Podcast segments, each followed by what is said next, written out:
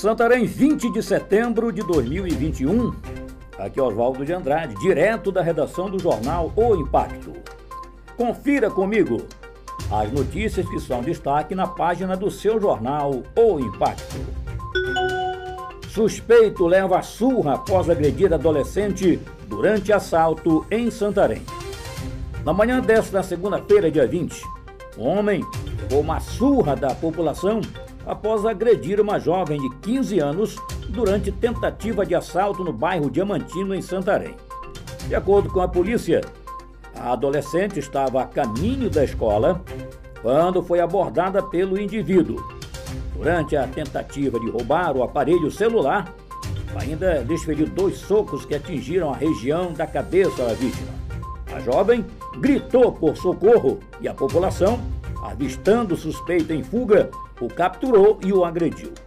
A polícia militar encontrou o homem em via pública, preso a uma corrente. Polícia Federal do Pará realiza extradição de mulher condenada por homicídio. Na semana passada, a Polícia Federal realizou a extradição de uma pessoa condenada pelo crime de homicídio qualificado. A extradição foi solicitada pelo Tribunal de Justiça do Estado do Pará, comarca de Redenção. Para fins de cumprimento dessa extradição, a representação da Interpol no estado do Pará entrou em contato com a vara penal responsável a fim de instruir o pedido de difusão internacional do mandado de prisão. Pai morre e filha de 5 anos pede socorro na estrada após capotagem do carro. Grave acidente matou Adenilson de Araújo Medeiros, de 37 anos.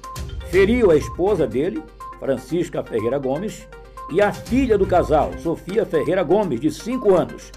E foi Sofia quem conseguiu parar motoristas na rodovia, a Faruque Salmen, pedindo ajuda por volta de 1h20 da madrugada deste domingo, dia 19.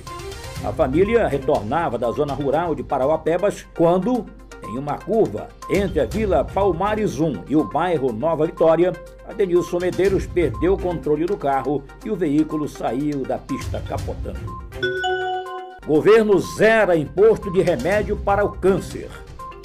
O governo federal zerou o imposto de importação para cinco produtos, entre eles um remédio para o tratamento de câncer e dispositivos para uso de pessoas com deficiência. A medida foi aprovada na quarta-feira, dia 15, pelo Comitê Executivo de Gestão GSEX da Câmara de Comércio Exterior, CAMEX, do Ministério da Economia.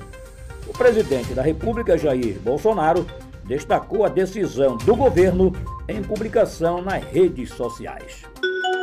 Para mais notícias, acesse www.oimpacto.com.br. Uma ótima semana a todos, até a próxima e muito obrigado.